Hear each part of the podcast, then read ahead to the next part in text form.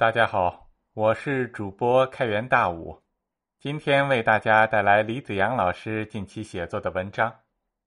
文章的题目是《关于魏晋南北朝》第三部分：华夏文明的吸星大法。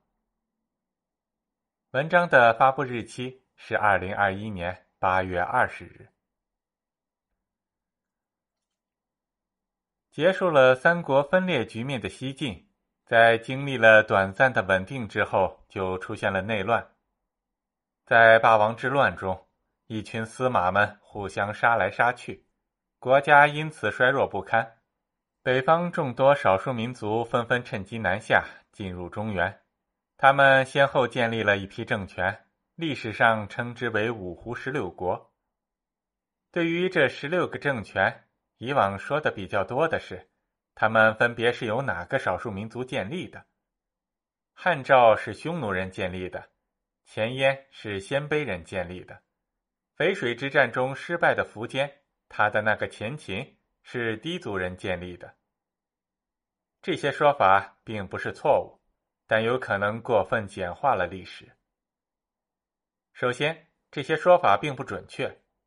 十六国的这些政权，虽然皇帝是少数民族。但并不等于那个国家就是由那个族的族人所组成的。不能用当代的民族国家的概念去套那些古代国家，古代人的民族界限没那么清晰。十六国其实都是多民族混杂的国家。苻坚的那个前秦帝国之所以会在淝水之战战败后很快解体。国家是由多民族混杂而组成，是一个重要的原因。如果是单一民族国家，其凝聚力不至于那么不堪一击。其次，从长时段的历史来看，魏晋南北朝是民族大融合的时期，也就是说，这些五胡十六国后来都以这样那样的方式融入了华夏，成为了汉族的一部分。他们是怎样融入华夏的？融入的具体过程是什么？这其实是更值得关注的问题。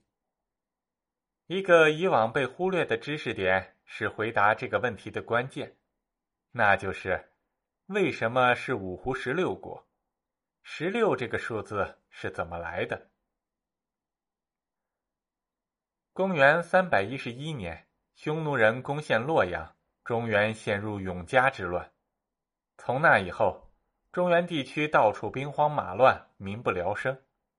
虽然几年后匈奴人建立了汉赵政权，但汉赵政权根本不能像汉朝、晋朝那样恢复国家的统一。各种大大小小的强人草寇，要么拥兵自立，要么据险而守，那是个遍地都是草头王的乱世。曹操曾经说过一句话。如果没有我，不知道有几人称帝，几人称王。所谓的乱世，特征之一就是强人纷纷自立为王。当然，这王也有大有小，有直接登基称帝的，也有只是当个山大王的。总之，在乱世中，各种国家和类国家的组织会数量猛增。可以这么说。永嘉之乱以后的那些年，中原大地上到底出现了多少政权、多少王朝，有多少帝、多少王，这是个谁也搞不清楚的事情。那么，十六这个数字又是怎么来的呢？原来，北魏时期有个叫崔洪的史学家，为了记述这段历史，他写了一部史书，叫做《十六国春秋》。书中收集了十六个政权的历史，《十六国春秋》这部史书已经失传了，再也找不到了。不过，虽然书失传了，十六国这个叫法倒是流传了下来。十六这个数字就是这么来的。那么，接下来就要问了：崔洪是根据什么来确定了这十六国呢？就算不考虑后来那些根本找不到踪迹的山大王、土皇帝，其实也还有一些其他的政权，比如仇池国、吐谷浑等政权，其延续的时间甚至比那十六国都长。但崔洪却视若无睹，这又是怎么回事呢？对此，崔洪倒也早有明确的交代，他的选择标准就是各有国书，只有那些有本国史书的王朝，他才会认为那是个国，才收录进来。仇池国吐谷浑都没有自己的史书，官修的和私人的都没有。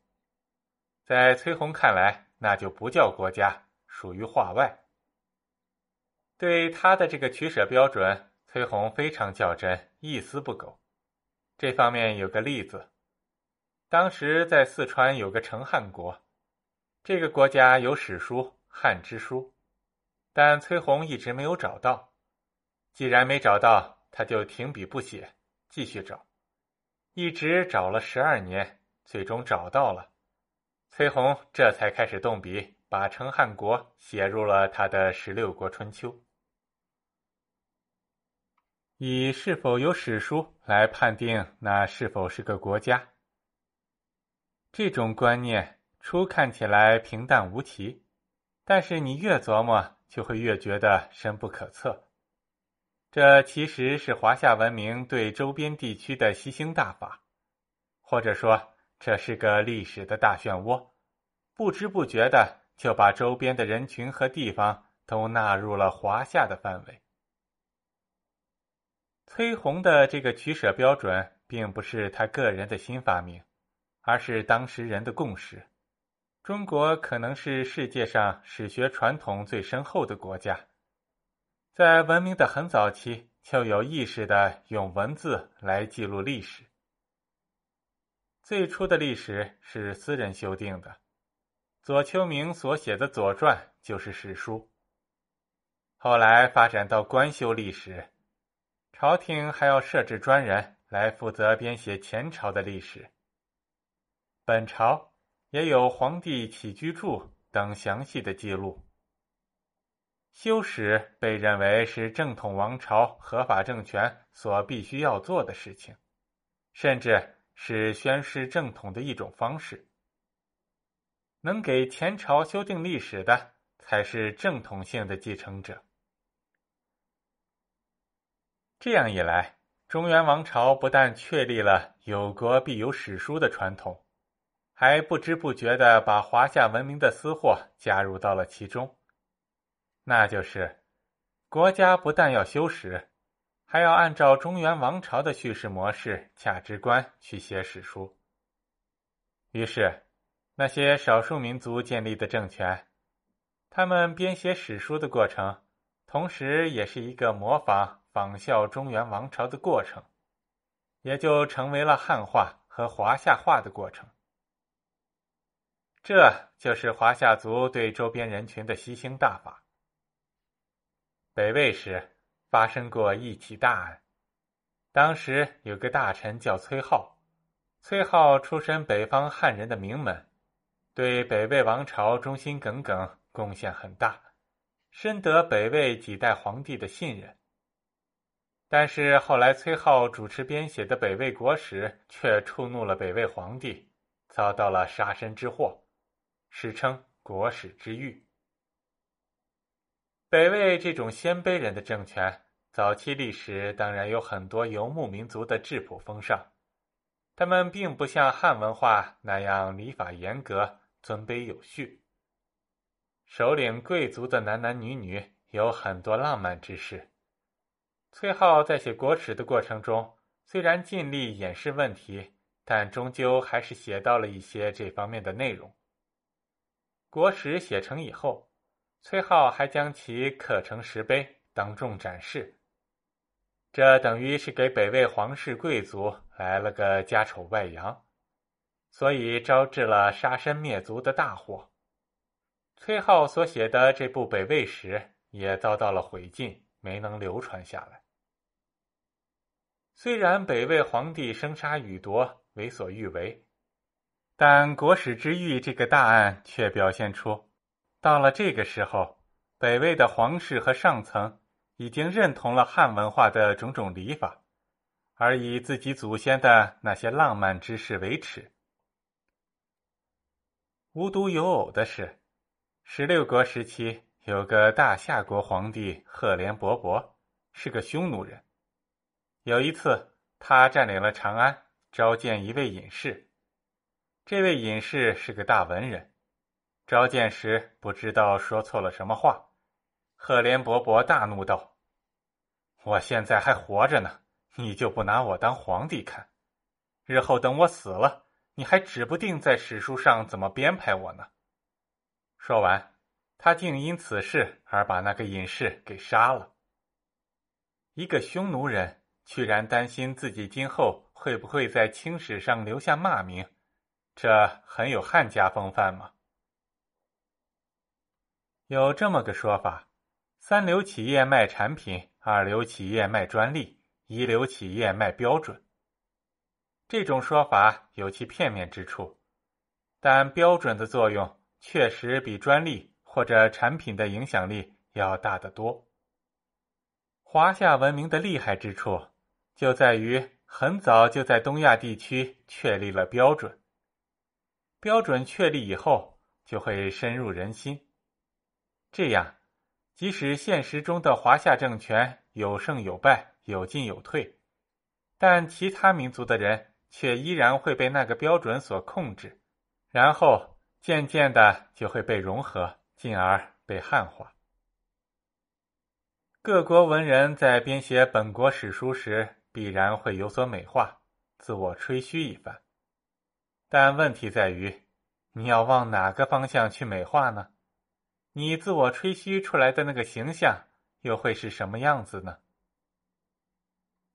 如果是在信仰某宗教的地区，那么自我的美化和吹嘘多半会朝着虔诚信仰的那个方向；在商业气氛浓郁的地区，美化吹嘘的方向则是日进斗金、财源广进、能挣大钱；而在汉文化已经确立的地区，少数民族政权美化和吹嘘自己的首领或者皇帝的主要方向。就是此人的汉文化造诣很深。羯族人石勒，在现实中很可能只是个杀人如麻的莽夫，但史书上却说他常令儒生读史书而听之，常使人读汉书，简直快把他描绘成一个知书达理的读书人了。史书都是文化人所写的。文人们吃朝廷的饭，当然要讨皇帝的欢心，美化和吹嘘是不可避免的。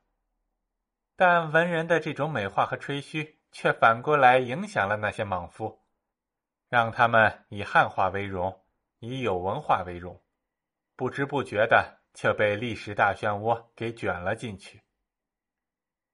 就说这个石勒吧，虽然史书中美化吹嘘他的那些话不可全信。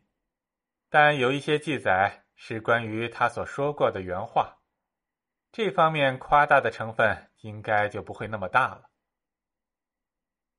史书记载，有一次石勒和众人喝酒，喝到酒酣耳热的时候，他问一旁的人：“拿我和历史上的其他皇帝比，我更像谁呢？”那人赶紧拍马屁说。汉高祖魏武帝都不及你，也就轩辕帝能和您比一比。石勒笑着说：“哼，我是有自知之明的，你这么吹太过了。要是碰到刘邦，我甘拜下风；遇上刘秀，倒还可以较量一下。不过曹操、司马懿欺负人家孤儿寡妇，我是看不起的。至于轩辕帝，”我是万万不敢相比的。看，这个赳赳武夫还真挺有文化，挺懂历史的。按照中原王朝的治史传统，一旦你开始修订本国的史书了，那就逃不脱华夏文明的吸星大法了。在修编史书时，必定要向上追溯本族的起源历史。可那些少数民族早期并无文字记载，只有越来越模糊的传说。于是，他们只好借助和华夏族刚开始发生联系时的历史记忆，并以这个时间点作为本族历史的起点。往往是那个最初带领大家迁移过来的人，就成为了本族的始祖。可这样一来，这个民族的历史就不再是独立的历史了，而成为了华夏民族融合周边民族的历史的一部分。再加上后来他们都认同了汉文化的礼法和制度，不融合进来，还能往哪里去呢？说到底，问题就在于少数民族政权在通过修史、整理、归纳本族历史的时候。他们并没有多少自身的史料素材和论据可用，他们拿来作为本国正统性、合法性证明的素材、符号、论据，都只能来自于华夏的历史。他们所编写的史书，其实是对他们本族历史的一种再塑造，肯定和真实的历史有了不小的差异。而这种再塑造的方向，就是朝向华夏文明的。如果这不是汉化，还有什么是汉化呢？前面的文章中提到过，文人和武人各有其价值和作用。武人们以实事求是的精神，提供了现实有效的解决方案，可以直接提升国家的治理水平；而文人们的作用，则在于在一个长的时间段内。塑造文明的形象和影响力，应该说，在这方面，自周朝以来的中国文人表现出色。他们成功的打造出了东亚地区最强大、最有影响力的文化模板，并因此造就了历史的大漩涡，几乎把整个东亚大陆都卷入了其中。周边地区的人们。要想摆脱这个大漩涡，就只有远远的离开，远遁他乡。比如那些去往欧洲的蛮族，他们确实没有汉化，他们加入了完全不同的另一种文明。而其他那些没有远走高飞的人，则早早晚晚都会被华夏的西兴大法所控制住，被卷入历史的大漩涡，成为华夏族的一部分。由一群外人变成了自己人。世界上本来没有多少自己人，文化模板做好了，自己人就会越来越多，渐渐的就有了全世界最大的广土巨族。本文参考了胡宏先生所著的《能下则大与建木华风：政治体系视角下的华夏与华夏化》。以上就是本文的全部内容。更多的精彩文章，请关注李子阳的同名微信公众号。我是开元大武，我们下期再见。